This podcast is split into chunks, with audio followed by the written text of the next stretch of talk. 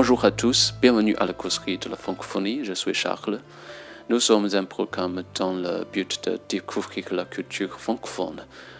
嗯，大家好，这是一档以泛法语文化为主题的播客节目，旨在为中文世界的朋友揭开法语世界神秘的面纱。呃，大家可以通过喜马拉雅、呃苹果播客、每日法语听力搜索“漫谈法兰西”来找到我们。呃，在接下来的四期节目里，我们会为大家分享《衰落的法国》系列文章。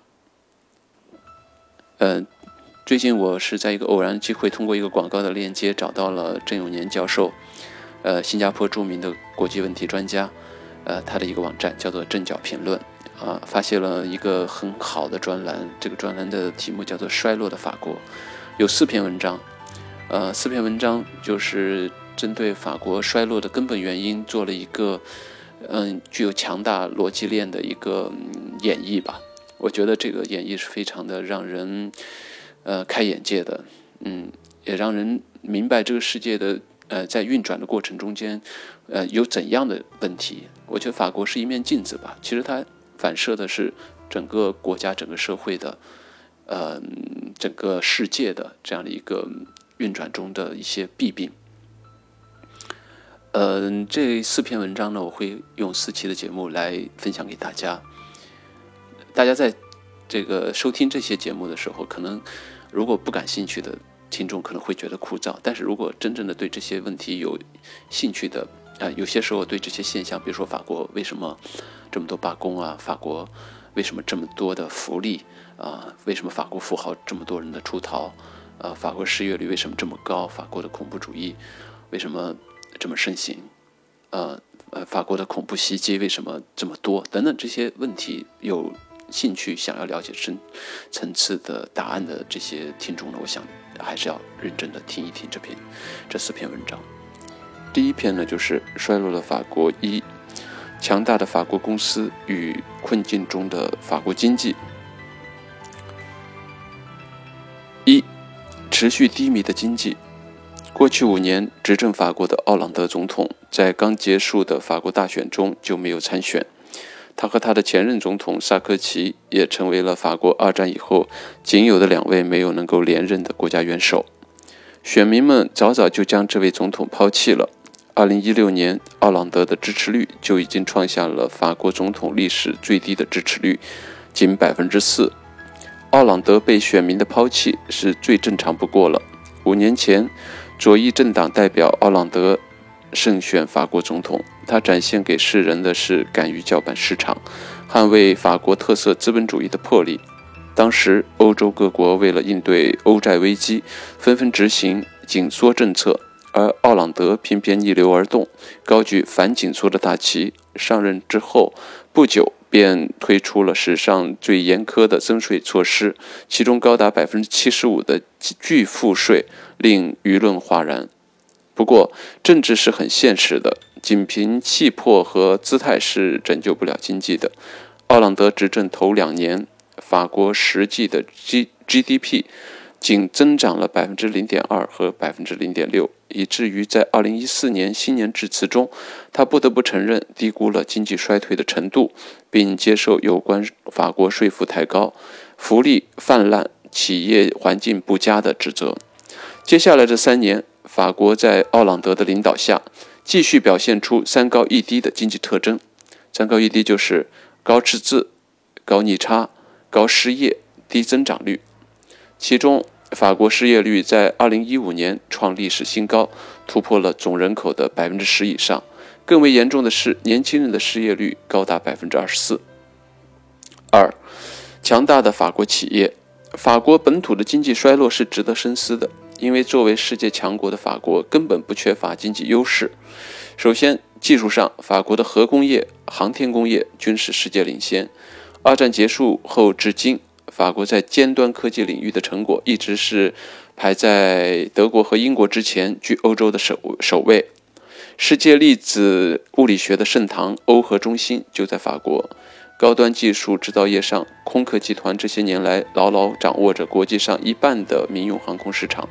在核电领域，阿尔斯通研制的核电汽轮机发电机更是世界第一。传统制造业上，法国的标致雪铁龙是仅次于德国大众的欧洲第二大汽车制造商。法国也是除美国外唯一拥有核动力航母的国家。奢侈品领域，LV、爱马仕领衔的奢侈品集团一直保持着强劲的市场和利润额增长。以爱马仕为例，这个中国女性为之疯狂的品牌，2016年在中国的销售额增长为百分之十三，其百分之三十一点八的利润增长让全球同行都难望其项背。另一个奢侈品巨头 LV 集团作为全球奢侈品品牌中的销售额冠军，旗舰店几乎开遍了亚洲的各大都市。2015年，LV 集团的销售额突破了400亿美元，相当于整个澳门地区的 GDP，颇有富可敌国的味道。在金融资本上，法国也是欧洲仅次于英国的强国。法国安盛集团 AXA 是全球首屈一指的。保险集团亦是全球第三大国际资产管理的集团，家乐福、雷诺等都是中国人耳熟能详的大企业。法国的红酒、香水也享誉全球。这些公司的表现，即便在2008年金融危机后，都相当亮亮眼。然而，他们在全球市场上高歌猛进的同时，法国本土则陷入了更严重的衰落和低迷。三，从国民经济到全球经济。在法国参与全球化的过程中，国民经济 （national economy） 逐步向全球经济 （global economy） 转型。这些本来在法国本土的企业脱离了法国的政治和社会，变成了全球性的资本。首先出逃的是制造业，这也是最易理解的趋势。以中国为首的发展中国家有着极大的劳动力成本优势。显著的成本差异让中低端制造业迅速外迁。中国人熟悉的东风、雪铁龙等汽车品牌，正是法国汽车制造业巨头往中国迁移的产物。强大的法国金融资本则紧随其后。伴随着跨国实业资本的全球布局，巨大的资金需求让法国金融资本也开始加紧全球化布局。法国强大的技术优势也不再为本土所用。在国民经济时代，技术产生就业，一个技术的产生往往导致一个产业的产生，从而也是产业技术工人的嗯产生。但在全球化经济时代，这个情况发生了根本性的变化。资本为了追求最大的利益，往往把技术出口到其他国家和地区。因此，纵然法国近年来在技术依然成果颇丰，毫无衰败迹象，但是这些新技术产生既产生不了本土产业。更产生不了本土产业的技术工人。呃，一个不太为众人所知的事实是，我们在现今互联网时代每天使用的三 W 万维网技术，实际就是前文所述的欧核中心的产物。Web 技术在美国和中国的商业领域大放异彩，法国本土却至今没有一个拿得出手的互联网公司。法国实际上也是中国在欧洲第二大的技术引进国。随着制造业、金融业与技术三大资本的空心化，法国本土的中产阶级数量骤减，消费能能力萎靡。法国在全球最具竞争优势的奢侈品产业，也把重心转移到了更具消费能力的亚洲。至此，法国经济黄金时代的四驾马车——制造业、金融业、高端技术、奢侈品产业悉数出逃。法国本土经济在希拉克时代全面熄火，三高一低现象一直延续至今。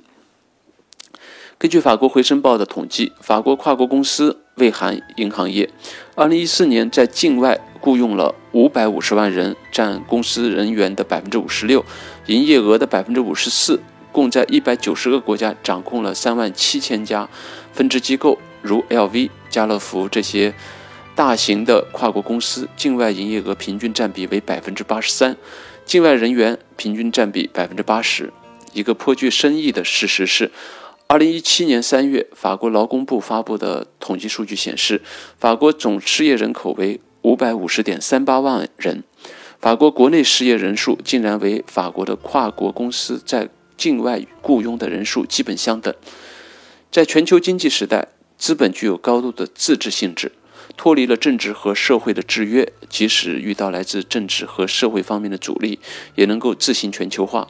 况且，通过全球化经济活动的绝大部分利益仅仅流向资本，及其和资本关联的少数社会精英成员，形成了西方所谓的富豪经济。主权经济时代本来保留给法国国内大众的利益，则随着全球化扩张流向了境外。四、变革的呼声。当资本可以随心所欲的时候，政府则陷入了困境。大量资本的流失致使法国的税基大大减少，政府缺少收入，民众也饱受失业之苦。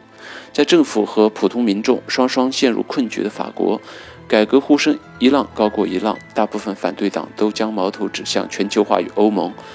那么，法国的困境是不是真的是由全球化带来的？法国政府能够扭转这一困局吗？Excellent journée à tous. À la prochaine.